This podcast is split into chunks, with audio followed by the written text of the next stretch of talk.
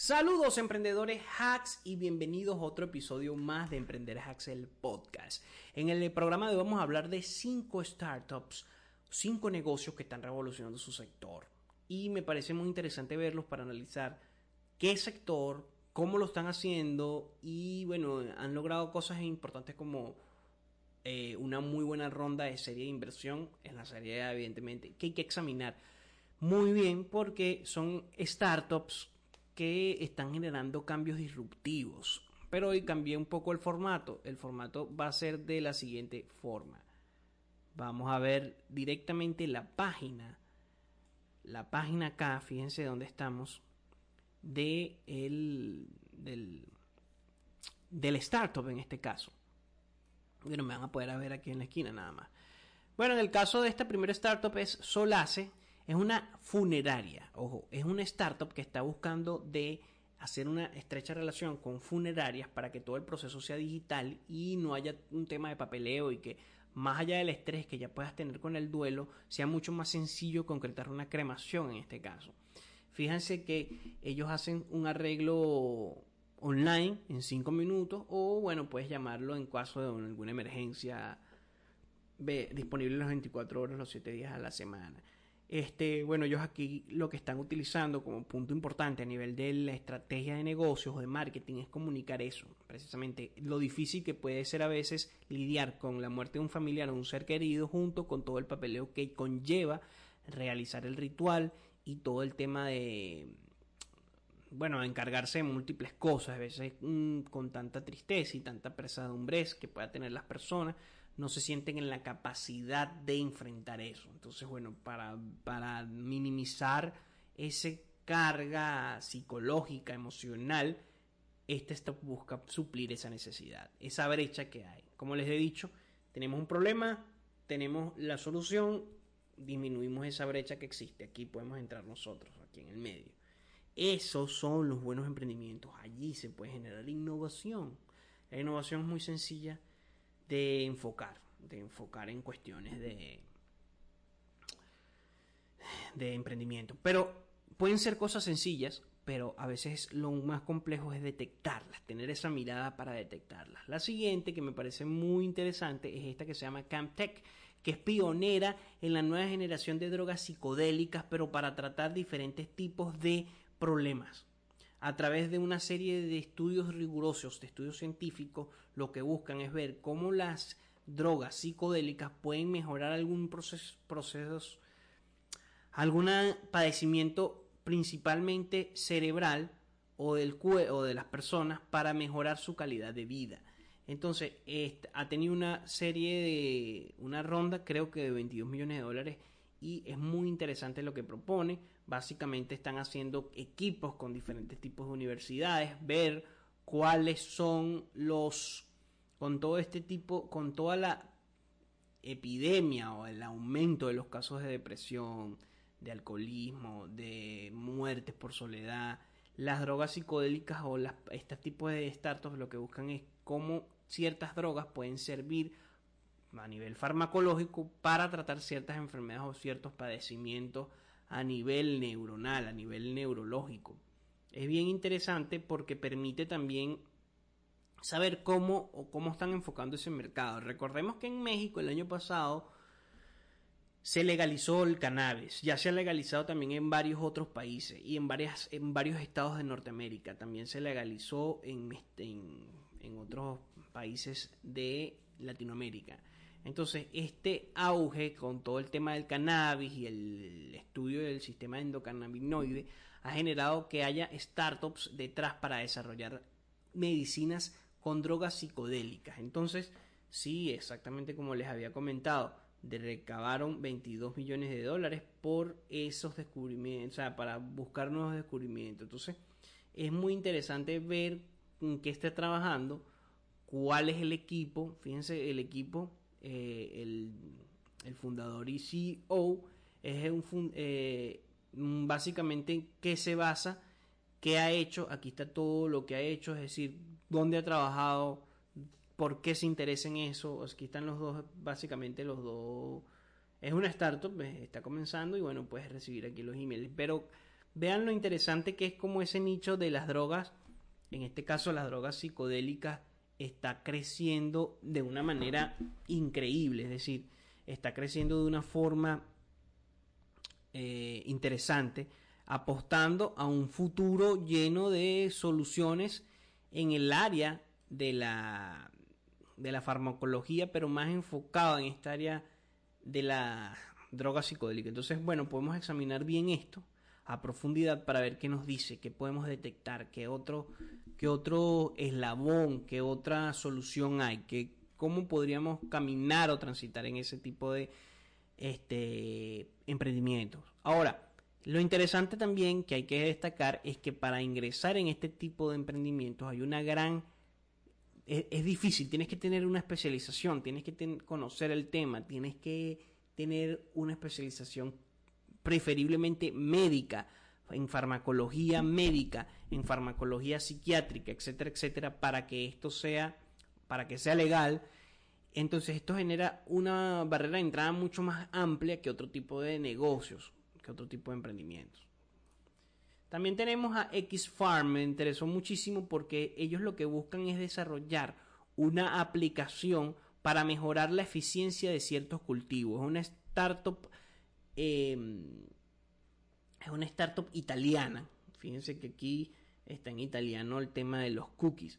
Entonces, ellos lo que buscan es mejorar la eficiencia gracias al uso de una plataforma digital que te puede delimitar más o menos dónde, cuál es la condición de cada una de los de los de la tierra, cuál es la condición climática, eh, a cuánto cuánto es la humedad relativa, etcétera, etcétera, cosas que los ingenieros agrónomos necesitan para hacer mejores análisis al momento de cultivar algún tipo de producto bien agrícola. Esta me gusta muchísimo porque trata de integrar un mundo que a veces se ve, que a veces o que en muchos aspectos está totalmente separado de lo tecnológico, principalmente en Latinoamérica. En Latinoamérica la cantidad de, de campesinos que están en el área tecnológica es bastante escasa. ¿Y qué es lo que busca esto? Bueno, lo que busca esto es primero esa brecha reducirla y mejorar los procedimientos agrícolas a través de la implementación de la agrotecnología. Cuando en el 2020 se vino la pandemia, en esos primeros episodios comenté sobre la inserción de tecnología para la industria agroalimentaria. ¿Por qué? Porque en vista de que el mundo se cerró, la respuesta de muchos está, ok, si pasa otra coyuntura, si yo necesito garantizarle a las personas que viven en mi territorio la comida. Incluso Bill Gates se convierte hoy en día eh, en el latifundista más grande del mundo, es decir, se, estima que tiene más tierras que más ningún otro. En Estados Unidos es el que más tiene tierras cultivables. Eso nos puede dar pista en relación a cuál es el futuro o en qué se está invirtiendo para el futuro en relación con lo agroalimentario. Eh, por ejemplo, aquí está, dice que bueno, ayuda también a, tomar decisiones, va a incorporar sensores y una precisión a la hora de hacer cultivos. Eh, bueno, de verdad que me interesó mucho, quizás sea una startup unicornio para Italia, tendríamos que examinar en relación, pero de verdad que el proyecto es bastante, bastante interesante porque también se pueden hacer muchas otras cosas como, bueno, si ya sabemos cuánto hay acá, se imaginen que esto ahora se integre, una aplicación como esta, se integre con el blockchain y que se pueda hacer crowd farming real.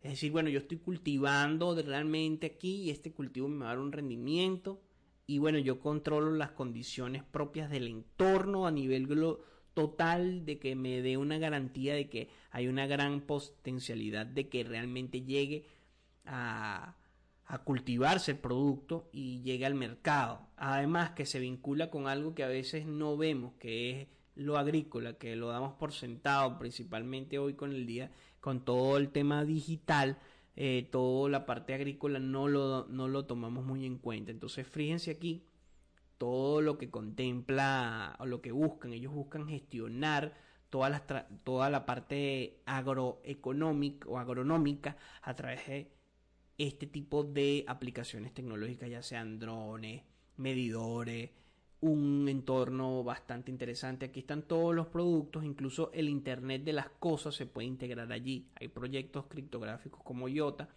que se puede integrar acá. Eh, bueno, servicios profesionales y una plataforma digital. De verdad que de todas las que he visto es una de las que más me parece interesantísimo porque incluso puede ayudar a temas como el eh, problemas en cuanto a la eh, problemas sociales que hay en el campo puede ayudar a, a, tener una mejor solución o una mejor comunicación con entre las, las personas participantes en el campo es decir quien el, quien cultiva, el agrónomo, todos los que intervienen, más en sociedades quizás que veamos que no haya una inserción agrícola tan grande, eh, perdón, una agrotecnológica tan amplia como es Latinoamérica. Entonces, este tipo de startups, créanme que van a ser bastante, bastante interesantes y su crecimiento va a ser increíble. Todas las que he dicho en esta serie me han parecido muy buenas y cada una responde a una necesidad propia que cada vez tiene más demanda, que son la inteligencia artificial, mejorar la cadena de suministro, el Internet de las cosas, todo lo que tiene que ver con la tecnología o la ingeniería genética, la, la brecha entre, entre el tema funerario y la tecnología, que no se tocaba, la parte farmacológica con las drogas psicodélicas, empezando evidentemente por todo el boom que ha tenido el estudio del cannabis. Y ahora vamos a ver dos más. Una, que es una aplicación que lo que busca es ver a mayor detalle cómo trabajan los, los profesionales o los trabajadores que están en el frente de tu compañía cuando estamos en un entorno remoto. Es decir, cómo yo gestiono a todas estas personas que están trabajando allí en la línea del frente, como los, en, los, en las clínicas, o incluso los mismos agricultores, o los que, los que están en la cadena de suministro. Acá podemos ver un... Aquí podemos ver a una persona manejando. O sea, son básicamente ellos lo que buscan es, es ver cómo podemos nosotros tener, crear confianza de, en, un en un equipo totalmente remoto. O sea, ya pensando en, una potencial trabajo remoto de la parte gerencial o administrativa. Entonces, de verdad, esta mente es muy, muy interesante porque es un problema que nació y que se ha, se ha no solidificado, sería como que se ha, ha penetrado muchísimo más en todo el tema de, del trabajo home office o el trabajo remoto. Entonces, como ha penetrado tanto esos temas o tanto ese tema, bueno, ha tenido todo este, este auge de una, de una aplicación o de algo que nos me permita tener el control, saber cuánto es la producción, saber cómo me puedo comunicar con ellos, cómo yo puedo desarrollar buena, una buena cobertura, qué es lo que están haciendo, pero con mi equipo de trabajo. Es bastante interesante y puede tener muchísimo auge, incluso yo lo he tenido, aquí podemos ver en su página web básicamente imagínense, miren todo lo que estos, los galardones, todos los galardones que tiene hasta el momento. Este, y bueno, podemos examinar más cómo va este tipo de startups para ver qué otra, qué le hace falta a estas startups, qué, no han pensado a esta gente que yo puedo ofrecer en el próximo o en el corto plazo. Y tenemos por último a Saye. Saye es una línea de cosmético que busca a través de los temas digitales mejorar la productividad, mejorar la forma en que se producen estos, estos productos y también mejorar como el tratamiento eh, de la piel. Es decir, ellos lo que buscan es mejorar el tratamiento de la piel a través de productos que estén sustentados científicamente. Ha tenido una gran ronda de inversión y es un nicho que está creciendo muchísimo. Evidentemente es enfocado para mujeres, pero está creciendo muchísimo cada día más con todo esto del boom del maquillaje. Pero lo que trata es que haya que el maquillaje no sea nocivo para la piel y que sea un maquillaje que se adapte más a las condiciones de cada mujer y de cada tipo de piel de una manera más orgánica. Entonces ellos están haciendo todos estos estudios y han tenido una gran ronda de inversión porque además eh, su principal enfoque es venderlos a través de un e-commerce. Pero bueno, está muy interesante esta también. Fíjense que ha podido aparecer en varios medios de comunicación del nicho y sector bastante interesantes como L, Vogue o Cosmopolitan. Y aquí pueden examinar todo lo demás, más o menos cuál es lo que o cuál es su enfoque, cómo ellos quieren vender su producto y salir al mercado global, cómo ellos quieren llevar este tipo de productos a una forma más orgánica y además con todo el tema del maltrato animal también, es decir, ese es el reto que tienen las grandes empresas de maquillaje. No queremos, queremos consumir productos que, nos, que no nos dañen la piel, que nos hagan ver bien y que además no sean experimentados en animales. Son tres retos, pero para cada una de ellas quizás esas startups vayan a necesitar otros servicios para solucionar este problema. No necesariamente las startups como esta, sino imagínense una gran empresa como, no sé, de maquillaje, como L'Oreal. L'Oreal tiene maquillaje. Entonces ellos van a necesitar que estas tres cosas no sigan ocurriendo y van a, seguramente puede haber alguien, un intermediario que diga, mira, yo te tengo la solución para solventar esto. En vez de experimentar con animales, bueno, experimenta. Ahora, otra cosa que me pareció interesante de Salle es que también están impulsando el maquillaje masculino. Es decir, los hombres también se pueden ver bien. Incluso cuando tú entras a la página de ellos, puedes ver aquí un hombre. Ahí estamos viendo un hombre. Entonces, este también es la inclusión del aspecto masculino en el maquillaje, o del sexo masculino, de los hombres. Amplía el abanico para las empresas de maquillaje llegar a nuevos nichos. Bueno, hasta acá el programa de hoy de las startups. Esto fue un poco más largo que el anterior. Traté de hacerlo más interactivo, que veamos la página. Hubo ceros detalles allí cuando moví el eh, eh, cuando moví la pantalla. Pero bueno, lo que quiero es también estoy esto también en estos primeros episodios, como muchos otros youtubers, uno está básicamente aprendiendo. Cada vez que yo llego acá y me enfrento a ustedes en YouTube, estoy aprendiendo aprendiendo a ver el tema del video, del FPS, etcétera, etcétera. Pero espero que les haya gustado. Recuerda seguirme, comentar y si quieres un tema específico puedes dejarlo abajo en los comentarios. Gracias y nos vemos en el próximo episodio, Emprendedores Hacks.